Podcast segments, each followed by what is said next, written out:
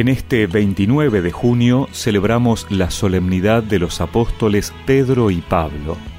Por eso escuchamos en el Evangelio que, al llegar a la región de Cesarea de Filipo, Jesús preguntó a sus discípulos, ¿Qué dice la gente sobre el Hijo del Hombre?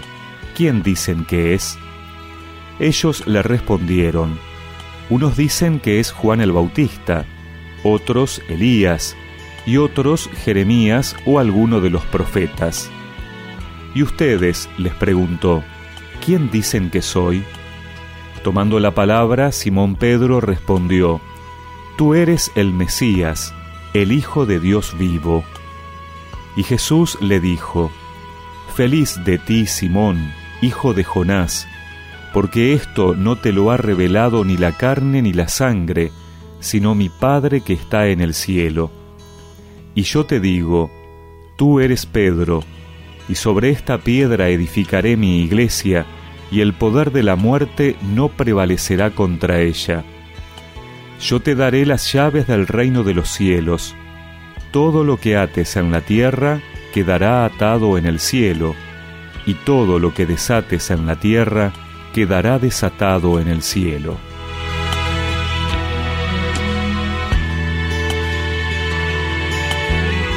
Estamos celebrando esta fiesta de los apóstoles Pedro y Pablo, que según San Agustín eran en realidad una sola cosa, aunque fueran martirizados en días diversos. Primero lo fue Pedro, luego Pablo.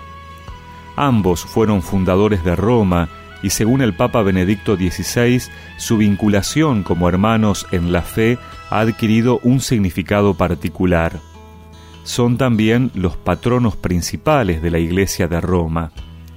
La tradición cristiana siempre ha considerado inseparables a San Pedro y a San Pablo. Juntos, en efecto, representan todo el Evangelio de Cristo. La vida de San Pedro nos enseña que, a pesar de la debilidad humana, Dios nos ama y nos llama a la santidad. A pesar de todos los defectos que tenía, Pedro logró cumplir con su misión. Para ser un buen cristiano hay que esforzarse por ser santos todos los días. Pedro concretamente nos dice, sean santos en su proceder como es santo el que los ha llamado. Cada quien, de acuerdo a su estado de vida, debe trabajar y pedirle a Dios que le ayude a alcanzar su santidad nos enseña que el Espíritu Santo puede obrar maravillas en un hombre común y corriente. Lo puede hacer capaz de superar los más grandes obstáculos. La vida de Pablo nos enseña la importancia de la labor apostólica de los cristianos. Todos los cristianos debemos ser apóstoles, anunciar a Cristo comunicando su mensaje con la palabra y el ejemplo, cada uno en el lugar donde viva, y de diferentes maneras. Nos enseña el valor de la conversión, nos enseña a hacer caso a Jesús dejando nuestra vida antigua de pecado para comenzar una vida dedicada a la santidad, a las buenas obras y al apostolado. Hoy es el día del Papa, por eso recemos también en este día por el Santo Padre Francisco, sucesor de Pedro, obispo de Roma y pontífice de toda la Iglesia, para que el Señor lo asista y proteja en su ministerio. Sígueme, Pedro, dijo el Señor, deja tus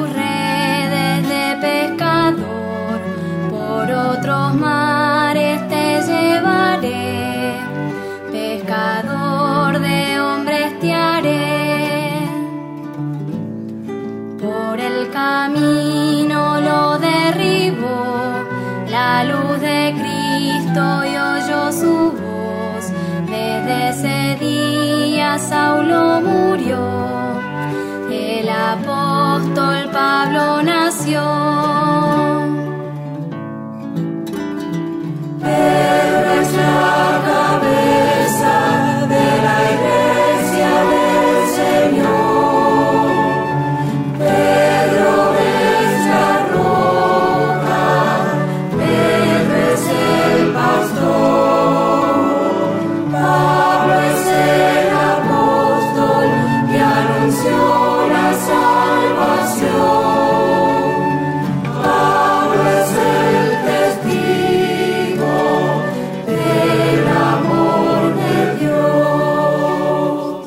Y recemos juntos esta oración. Señor, tú que quisiste edificar tu iglesia sobre la roca de Pedro, mira con amor a nuestro Papa Francisco, concédele la gracia de ser principio y fundamento visible de la unidad de fe y de comunión de tu pueblo. Amén. Y que la bendición de Dios Todopoderoso, del Padre, del Hijo y del Espíritu Santo los acompañe siempre.